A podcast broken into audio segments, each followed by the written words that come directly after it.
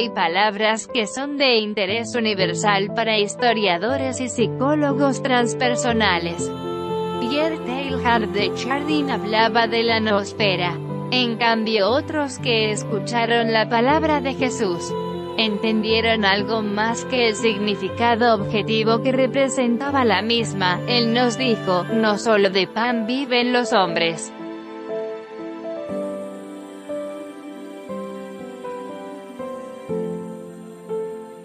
Hemos sido atrapados por el nodo de una matriz.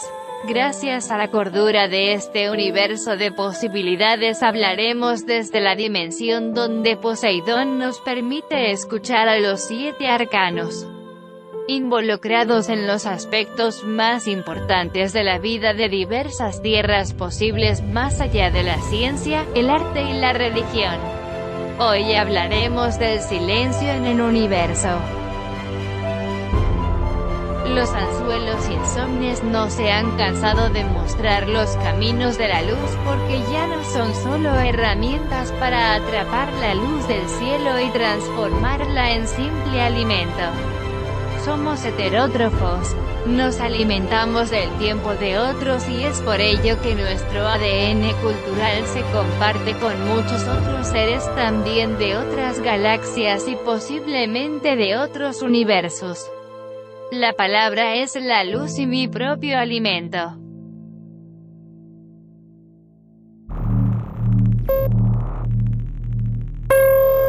Viajábamos a ese nuevo planeta azul. El planeta Caernumro 128b grande era más de lo que nuestra orden de Metatron hubiera soñado para evolucionar. Se constituía principalmente de agua en su capa exterior. Los científicos lo habían descubierto por serendipia, sea esta casualidad o causalidad. No estoy seguro, ahí estábamos un grupo de cetáceos evolucionados, materializándonos para comenzar una de las tantas operaciones planetarias de pesca. El sistema de realidad me permitía hacer lo que mis ancestros jamás hubiesen imaginado, con su limitada capacidad cerebral. El equipo, diverso, los Orosinus y los Cepalorinchus, éramos experimentados en biología marina y también teníamos buenos programadores de realidad. Pero por ser este un planeta de agua, toda su vida era acuática. Muy parecida a lo que podría haber sido la Tierra a principios de la era paleozoica a fines del periodo ordoviciense, cerca de 450 millones de años atrás con la diferencia de que su atmósfera era muy rica en oxígeno. Había estado en ese planeta algunas veces, principalmente por sus grandes acuarios sumergidos con criaturas marinas gigantes.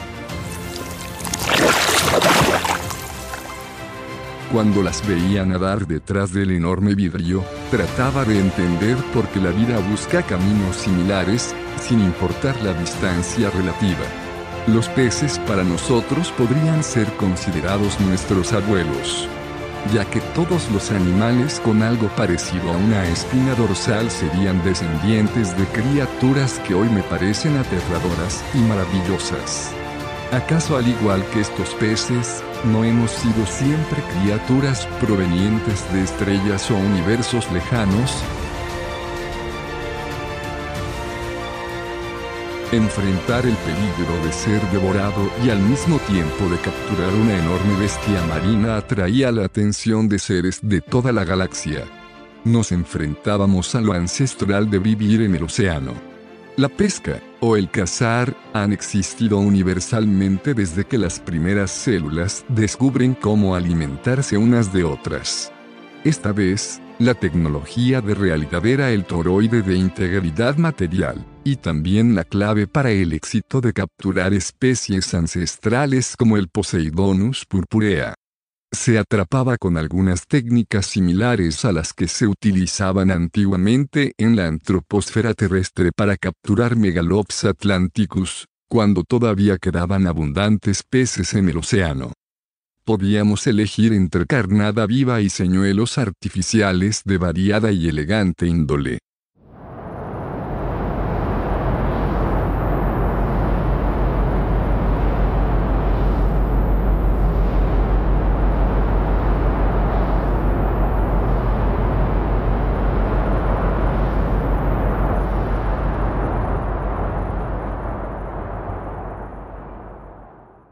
Cuando llegamos a la plataforma de aterrizaje el mar se veía agitado.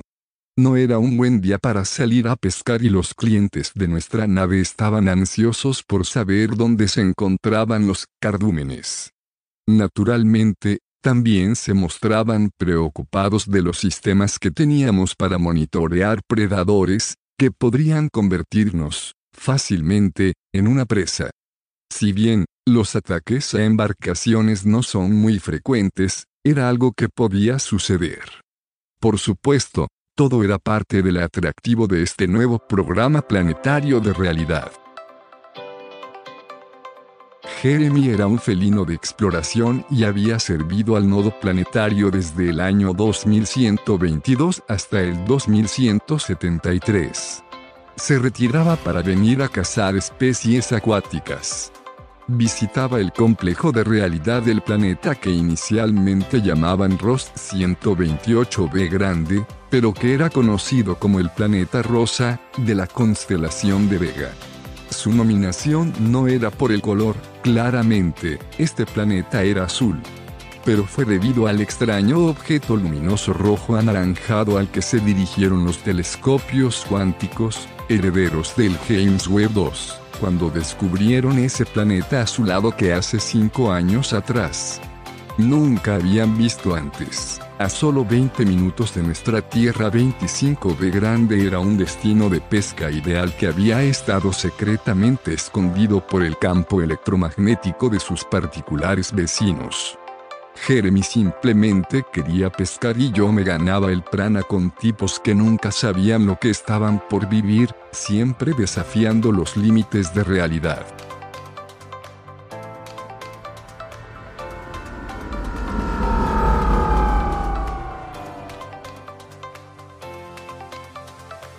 A la mañana siguiente el enorme sol se veía radiante y el mar calmo. Tomé el hidrojet y nos fuimos al atolón de coral. Era todo muy silencioso, no había aves ni otros animales, en este planeta toda la vida era parte de un mundo subacuático. Lo que lo hacía bastante seguro de emular, con una atmósfera respirable y muy tranquila salvo por los enormes peces dentados que se veían a varios kilómetros de distancia.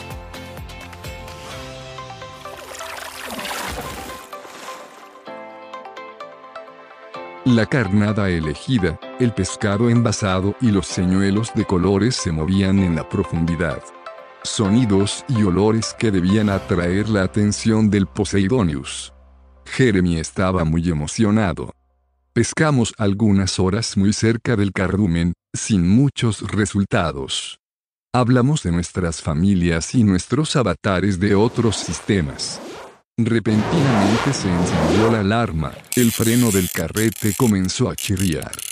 El maldito era enorme y nuevamente sentía que mi exoesqueleto era muy torpe para hacer el trabajo necesario.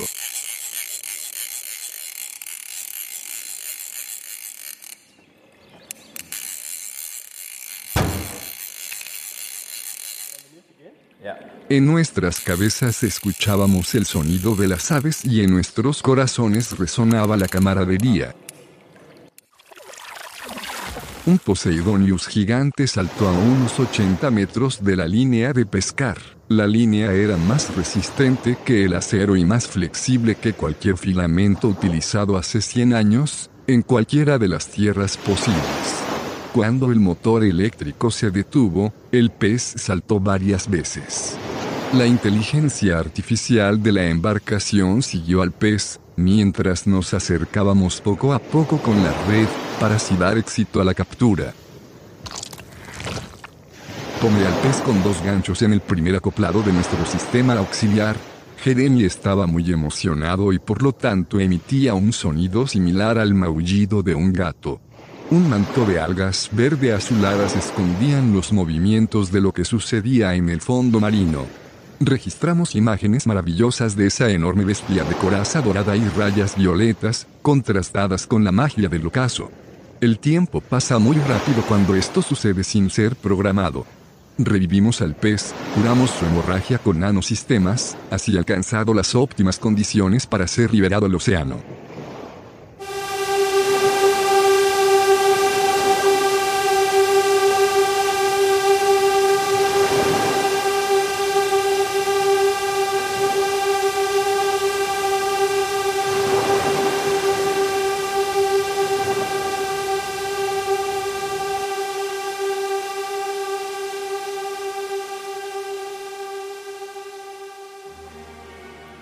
Una alarma sonó cuando nuestro tiempo de reacción fue de tan solo unos segundos.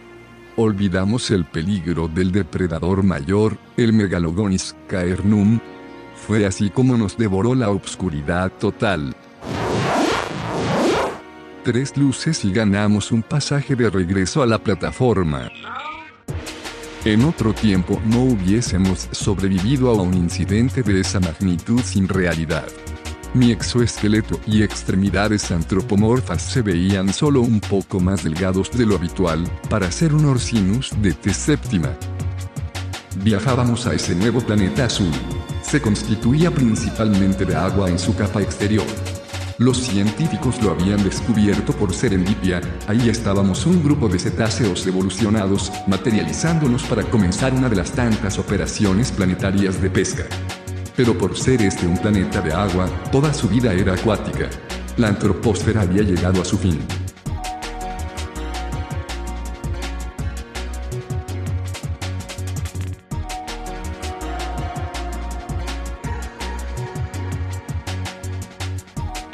The mind is like the universe.